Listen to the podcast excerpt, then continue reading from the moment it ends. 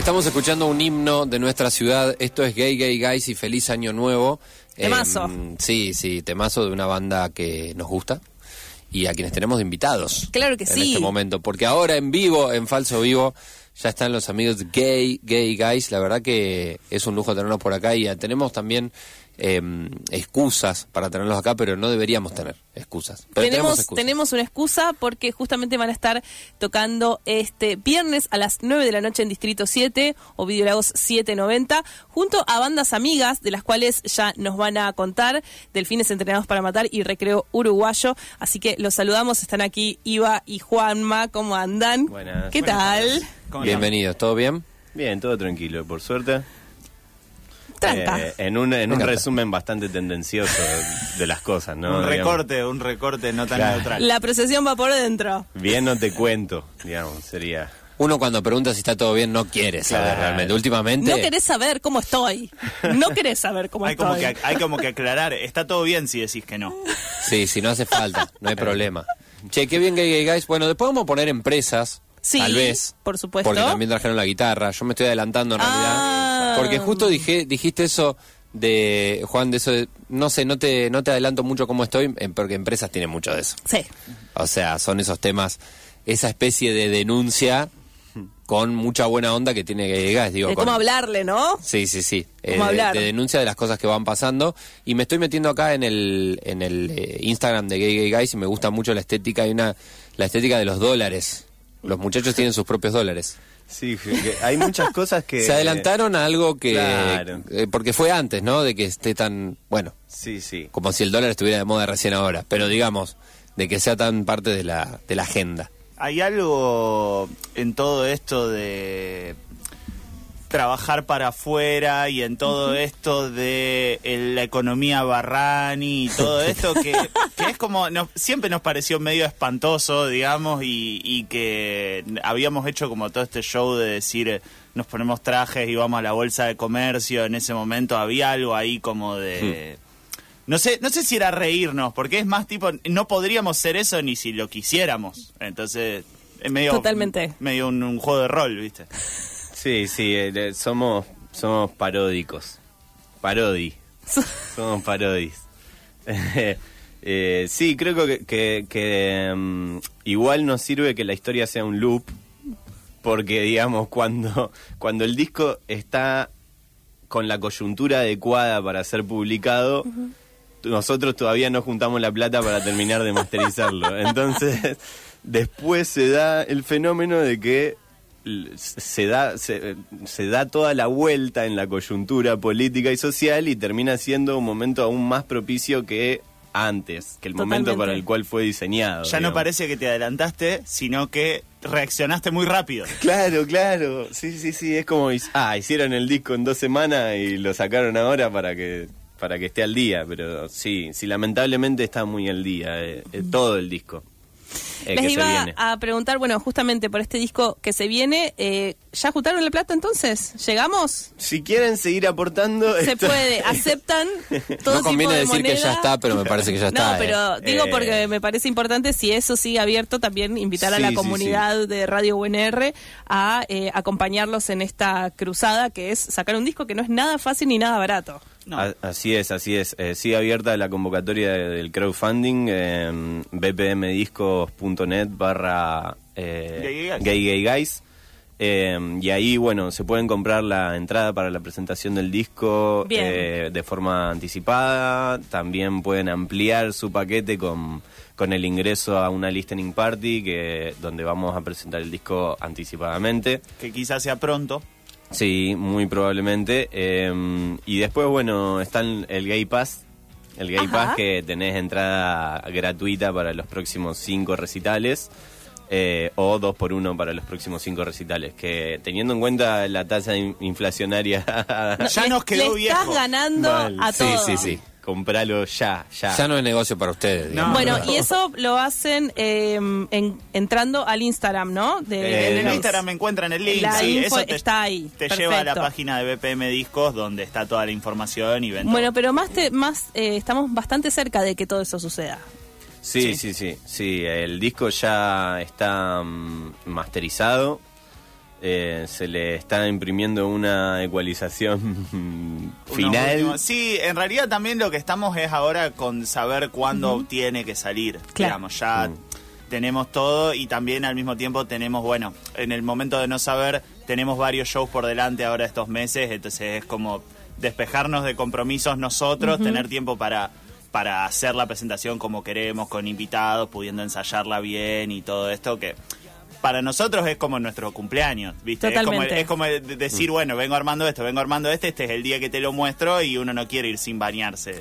Claro, Mínimo. Vamos a disfrutarlo. Y con una linda pilcha, ¿no? Sí, Sí. Obligando a los que no quieren ponerse Por linda pilcha a ponerse linda Claro. pilcha. Por eso tienen que pagar el crowdfunding, porque tenemos ropa vieja. Sí, Sí, sí, le sí, debemos 100 mil pesos todavía a la persona que lo masterizó, que se llama Sebastián Bosch. Eh. Le mandamos un beso. encima 100 mil pesos argentino para él, que está viviendo en Está México, en y que lo masterizó claro. en México. Así que Era mi vecino, Seba Bosch. Ahí va.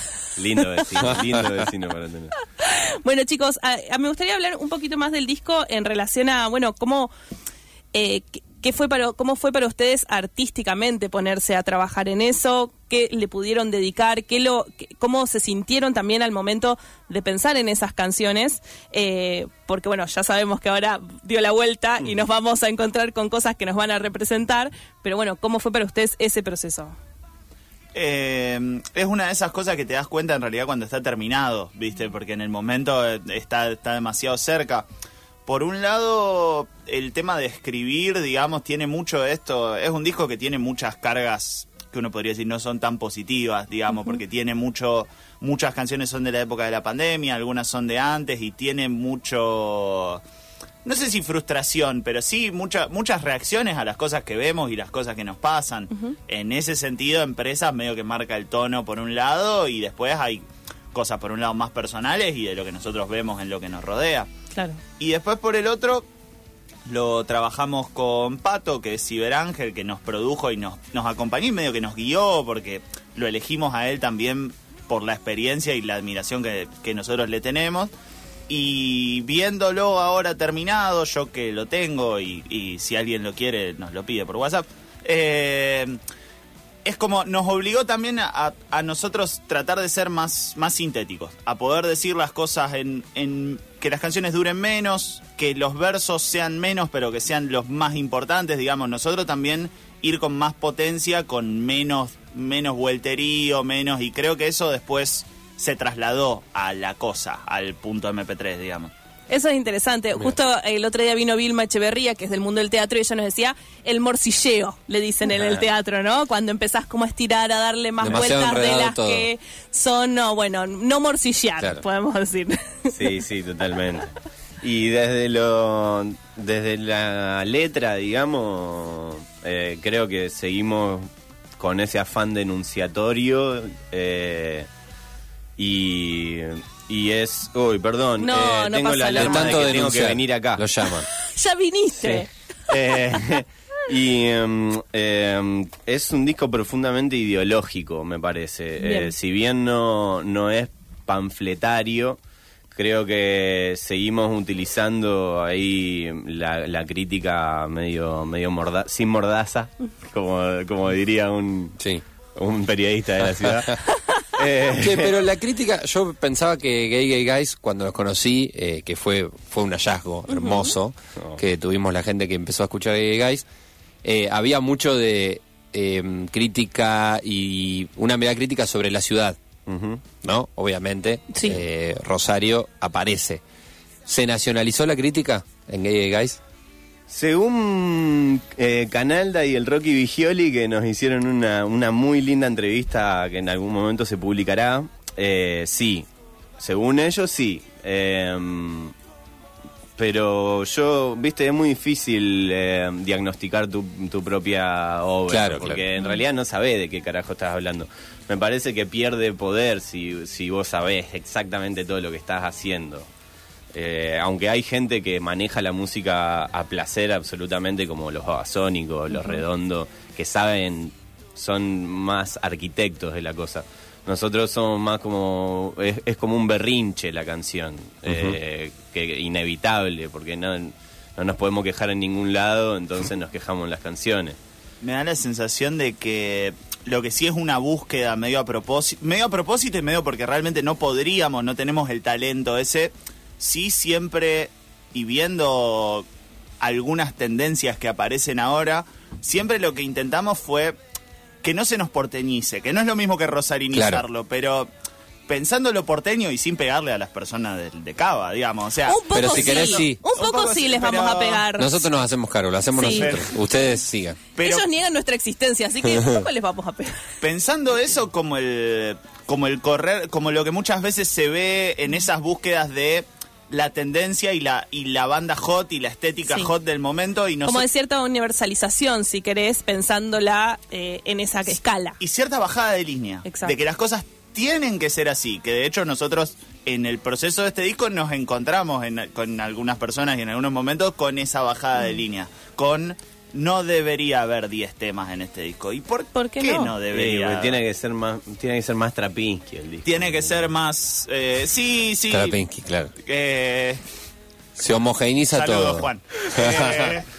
Eh, pero, Sí, qué sé eh, yo, bueno, bueno, eh, homogeneizar es, es como Claro, la... Es la- eso. deshomogeneizarnos No tiene por qué ser nosotros. así. Claro, claro. linda palabra deshomogeneizar. Qué bien. Anotala. Eh, eh, como Dan Biónica que sacó Hola Mundo. ¿Entendés? O sea, era un disco hecho para empezar a girar por Latinoamérica, no Sí. sé qué.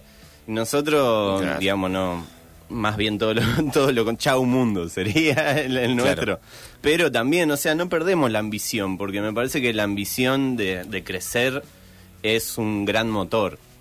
Ahora el tema es cuál es el, el fin que buscas cuando empezás a hacer música y aunque parezca raro, hay muchísima gente que no, que no busca sentirse bien con su creación artística cuando se pone a hacer música. Hay gente que busca algo más relacionado a, lo mercantil, eh, algo más relacionado a, a aprovechar las influencias que tiene en distintos eh, distintas convocatorias a festivales. Sí, la música no es el ser la hija de Tinelli y tener Es tres medio. canciones y que te inviten a un Sí. personal fest igual. Claro, claro, es un medio para conseguir un fin que está más relacionado con, con una cuestión que no tiene que ver con lo artístico. Y fuera de todo juicio, digamos, es, tan, es tan válido como lo que hacemos nosotros, pero, pero sí me gusta eh, diferenciarnos de, de esa lógica, viste, que uno siempre está, es un balance, siempre está transando con esa lógica, porque justamente tiene la ambición de crecer y los que tienen los medios para crecer son las personas que tienen el otro afán. Sí. Eh, entonces llegan a ocupar lugares de poder basándose en medios como la traición, en- etcétera, tantos tantos que ya conocemos, digamos la Sí. eh, el blackmailing, ay no me sale en- El la- chantaje. el chantaje. Sí, pero es interesante porque la historia también ha dado muchos otros proyectos que quizás crecieron de golpe y después lo hicieron a su manera, ¿no? Como que Claro. negociaron en un momento y después se corrieron por completo, o que nunca, que pudieron nunca transar porque tuvieron al público de su lado desde el principio. Digo, la historia sí. ya nos ha mostrado que hay muchas maneras de hacer y está bueno como también esto que decía iba a decir, bueno, así no, ¿no? Sí. ¿Cuáles son las condiciones sobre las que uno va a, a hacer su arte, ¿no? Claro. Sí, sí, me parece que también aquella época de los vivos de Instagram y los shows por streaming sin público y todo eso, nosotros en todo este año con esta campaña de crowdfunding y ahora medio que estamos como, como también nosotros volviendo a, a sentir que lo que a veces parece un, un- una cosa de nosotros no no sabemos hablar el idioma de sonar en la radio, no sabemos hablar el idioma, nos, nos hizo olvidarnos de que nosotros hay un montón de idiomas en los que tenemos un montón de feedback. El idioma de La tener contacto muy cerca con la gente y que, y que eso genere cosas fuertes. Nos pasa a veces con bandas que vienen acá a Rosario a tocar con nosotros, Sí. que vienen a Rosario y medio que no lo pueden creer. Lo, lo caliente Mira. que se pone el show y la respuesta de la gente. Bandas que han tocado en lugares grosísimos y todo, pero y nosotros volver a encontrarnos con eso es- el año pasado, este año, fue medio decir eh, de una, esto es como un, un camino, no es que se cruzan y es medio nuestra forma de hacer las cosas. Sí, sí, también, perdón, la última eh, eh, con respecto a ese tema es que, que nadie, que ningún artista, músico eh, se, se sienta desmoralizado por no estar en el spotlight, por no estar en el, en el foco de la atención. Porque justamente la- las bandas que están en el foco de la atención, como decís vos, que, que la pegan muy rápido, o sea, ¿alguien se acuerda de intrépidos navegantes? ¿Alguien se acuerda? o sea, realmente, ¿dónde están esas personas que... pues, Digo, porque eh, cualquiera, puede ser, hay millones de ejemplos, Sí, sí. o sea, entonces vos hoy en día que como no como no tocas con Winona Ryder, sentís que, que tenés que dejar de hacer canciones, eh, seguí adelante, ¿entendés? Porque, porque la recompensa está en, en, otro lugar, está en estar con tus amigos, está en hacer tu música y, y que te guste a vos y que le guste a la gente que te rodea y, y eso es ultra gratificante, muchísimo más que, que tocar, que abrir un, un personal fest a las 2 de la tarde, qué sé yo. Estamos con Iva Jiménez y Juanma Robles de los Gay Gay Guys que van a estar tocando este viernes a las 9 de la noche junto a Delfines Entrenados para Matar y Recreo Uruguayo. Eh, Gabo, ¿qué hacemos para cerrar? Nos quedan tres minutos nada No, más. vamos a. Eh, eh, trajeron la guitarra. Yo iría vamos, por el vamos tema. Con eso. Sí, así Nosotros nos aprovechemos y cerramos el programa con Sí. Gay Gay Guys en vivo, en los Bien, acústicos de me Falso Vivo. pelear, vos querías otra cosa. No, si hubiera sido. Sí, si teníamos más tiempo, sí. pelear. Pero la charla estuvo más interesante que cualquier otra cosa. Eh, gracias chicos por venir.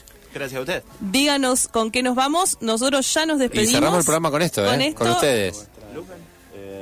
Dale. Están eligiendo con qué cerrar. Che, qué lujo, qué lujo. Qué lujazo el nuestro. Um, ¿Quién pudiera? Mañana a las 4 de la tarde vamos a estar en la Expo Carreras con tu banda Suena. Eso va ¿Mi a estar. banda suena? Así es, tu banda Yo suena. sabía que tenía una banda. Así que nos escuchan por ahí, también nos ven por YouTube.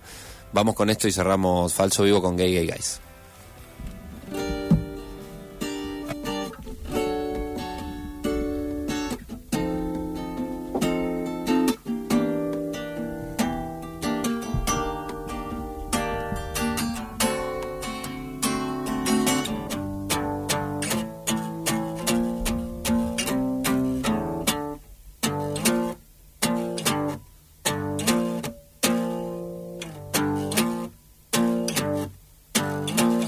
Besamos y curtimos.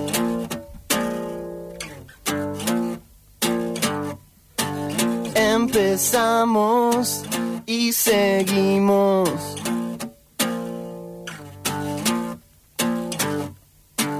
Lo intentamos y pudimos.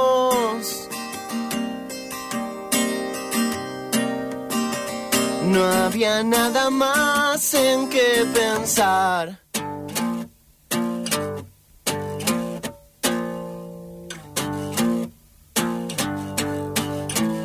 Y así empezó a salir luz bendita de todo su cuerpo. Y así empezó a salir luz bendita.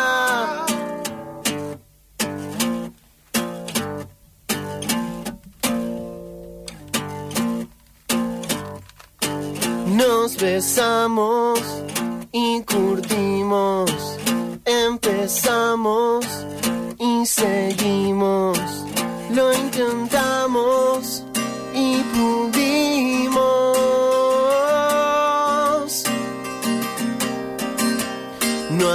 nada más en que pensar.